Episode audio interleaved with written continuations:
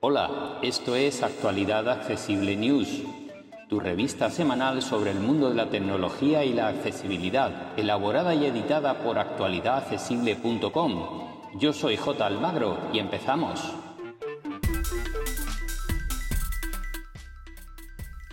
Hola, hola, hola, hola. Aquí estamos una semana más, hoy viernes día 27 de enero de 2023, con las noticias de tecnología y accesibilidad que se han producido durante esta última semana. Tenemos realmente pocas presentaciones, estamos muy al principio de año y después del CES eh, lo que estamos esperando todos son eh, la nueva serie S23 de Samsung y eh, veremos qué novedades trae este año, aunque se han publicado ya eh, muchas previsiones y muchos renders, etcétera, etcétera, pero oficialmente no se han presentado todavía por parte de Samsung. Normalmente lo hace en torno al Mobile World Congress que llegará en breve. Así que estaremos pendientes. No obstante, Motorola sí que ha presentado eh, cinco nuevos terminales la mayoría de ellos van a llegar a España y a Europa, así que vamos a repasar brevemente eh, lo que ha presentado. En la gama alta de estos cinco terminales, que viene a ser gama media baja eh, de Android, hay dos terminales, el eh, Motorola Moto G53 y Moto G73. Son dos terminales 5G prácticamente iguales, con pantalla LCD de 6,5 pulgadas y 120 Hz y eh, las diferencias las vamos a encontrar en el procesador y en las cámaras, pero son realmente diferencias mínimas. Tampoco el precio difiere mucho, 269 para el eh, G53 y 299 para el G73. Como digo, ambos son 5G. El G53 cuenta con un procesador Snapdragon 480 más y el G73 pasa a un Dimensity 930. En ambos casos con 8 GB de RAM y 128 em, para el G53 y 256 para el G73 de almacenamiento interno ampliable con tarjetas hasta un terabyte. Así que por capacidad eh, no va a ser el problema. En ambos casos cuentan con batería de 5.000 mAh, pero la carga rápida es de 30 vatios para el G73 y de 10 vatios, eh, vamos que no es carga rápida, para el G53. Y la otra diferencia la vamos a encontrar en las cámaras, que en este caso la frontal es de 16 megapíxeles para el G73 y de 8 para el G53. Y en las cámaras traseras también hay alguna diferencia de eh, megapíxeles.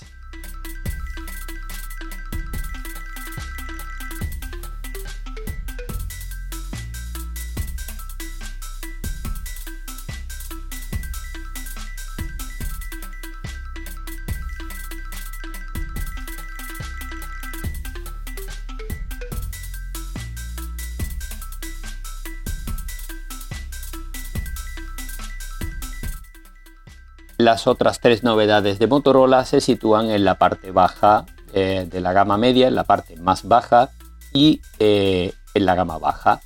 Y son tres terminales, el eh, Moto G23, el Moto G13 y el Moto E13.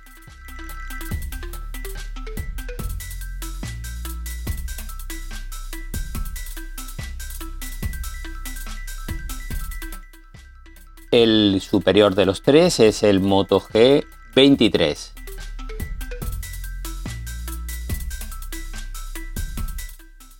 Cuenta con procesador MediaTek, en este caso el Helio eh, G85, es 4G por supuesto, puede venir acompañado de 4 u 8 GB de memoria RAM y de hasta 64 de memoria interna eso sí, también ampliables con tarjetas hasta un terabyte.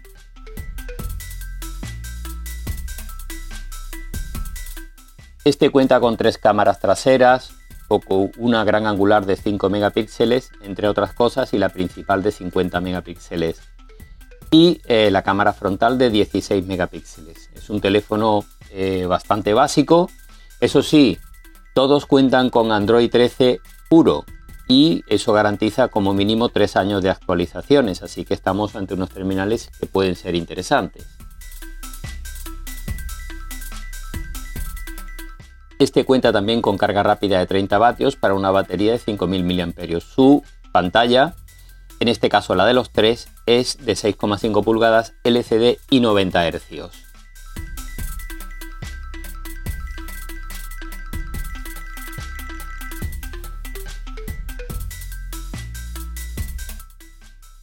El G13 comparte prácticamente todas las especificaciones como pantalla, batería, o procesador con el G23.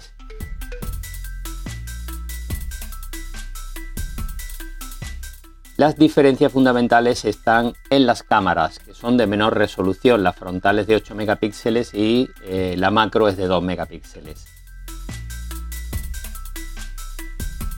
Su carga rápida también es menor, es de 20 vatios. Y vamos con el E13 que es el más básico. Para empezar cuenta con una única cámara trasera de 13 megapíxeles y una frontal de 5 megapíxeles. Además su procesador es un Unisoc T606 que puede venir acompañado de 2 o 4 GB de memoria RAM y 64 de memoria interna.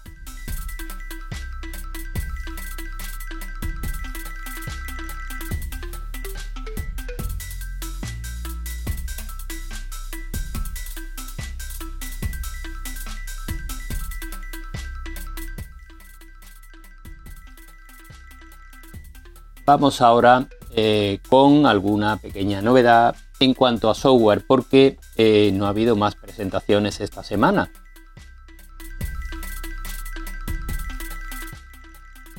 Y eh, fundamentalmente la novedad que ha habido esta semana son la presentación, la puesta a disposición de los usuarios de los nuevos sistemas operativos de Apple, iOS 16.3, iPadOS 16.3, macOS Ventura 13.2, y eh, las actualizaciones para el Apple TV, el HomePod y HomePod Mini y para los Apple Watch la 9.3. Así que eh, vamos a repasar brevemente las novedades que tampoco es que sean muchas, pero algunas son interesantes.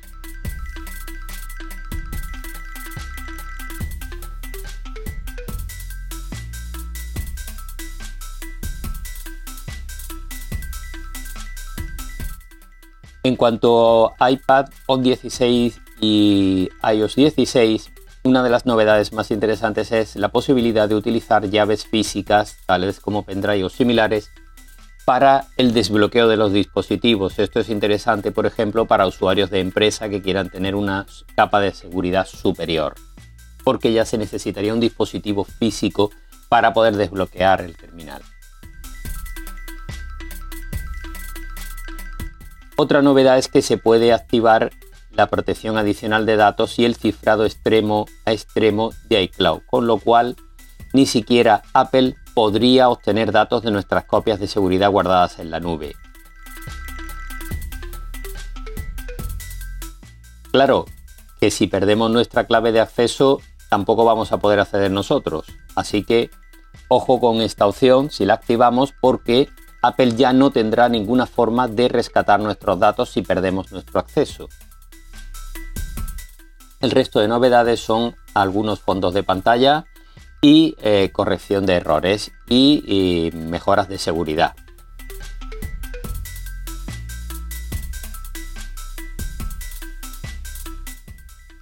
El que sí tiene algunas novedades interesantes es el audio OS 16, como lo han llamado en algunos medios, no es otra cosa que iOS 16.3 destinado a los HomePod y HomePod Mini.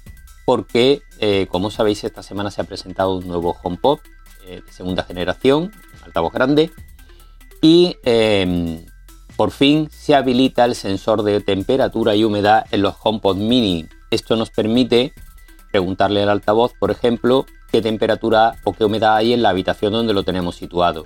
Y además nos permite combinarlo con otros dispositivos domóticos, por ejemplo, un enchufe inteligente que enciende un radiador cuando la temperatura baja de tal grado. Podemos crear automatizaciones utilizando estos sensores. Así que si tenéis un HomePod mini, actualizarlo lo antes posible y no tenéis que hacer nada. Esperar unos minutos que calibre el sensor y a partir de ese momento ya podréis usarlo. Otra novedad interesante de estos altavoces es la posibilidad de preguntarles por la ubicación de una persona que, que tiene compartida su ubicación con nosotros. Un familiar, un amigo que comparte su ubicación con nosotros, podemos preguntarle al altavoz dónde está en ese momento y eh, nos lo dirá. También reciben posibilidad de eh, elaborar eh, ambientes y hacer otro tipo de automatizaciones directamente con la voz.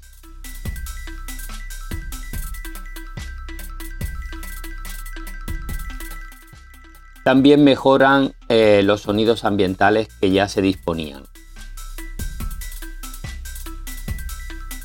En el resto de sistemas operativos las novedades son prácticamente corrección de errores y mejoras de seguridad, así que no son muy reseñables, excepto para los Apple Watch que añade alguna esfera eh, un poco especial.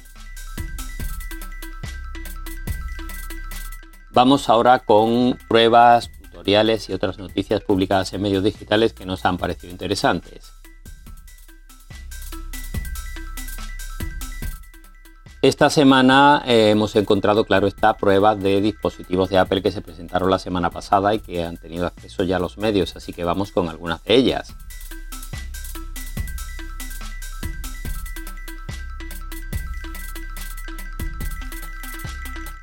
En Apple Esfera han probado el Mac Mini M2 Pro y el MacBook Pro Max.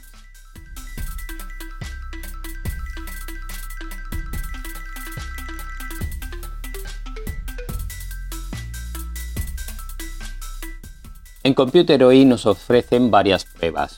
Han probado también el Mac Mini M2 Pro, con lo cual pues podéis ver la comparativa entre unos y otros.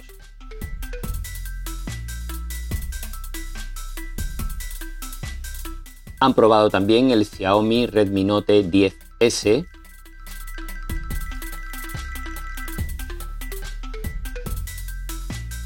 Han probado el Samsung Galaxy A53.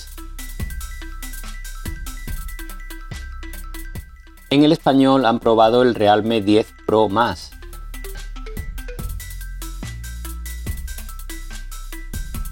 En Sataka han probado el Nokia X30 5G.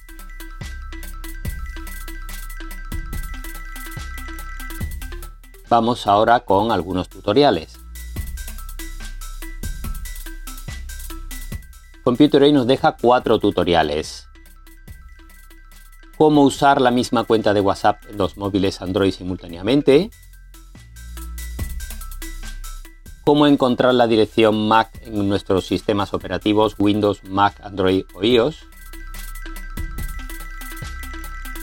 Cómo imprimir desde un terminal Android o cómo iniciar sesión en tu correo de Hotmail en 2023. En Apple Esfera nos han dejado dos tutoriales. Cómo limpiar el puerto de carga del iPhone. Cómo duplicar la pantalla del iPhone en nuestro dispositivo.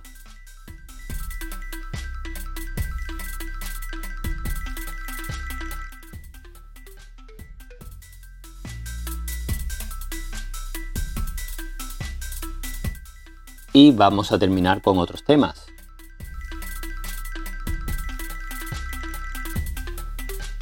En Computer hoy nos dejan una lista con las mejores cámaras IP que podemos encontrar en el mercado en este momento.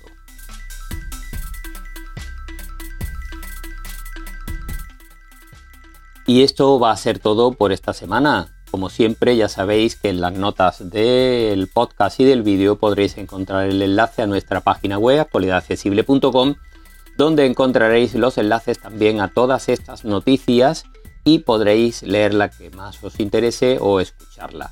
Así que, como siempre, como digo, muchas gracias a todas y todos por seguirnos, un abrazo y hasta la semana que viene.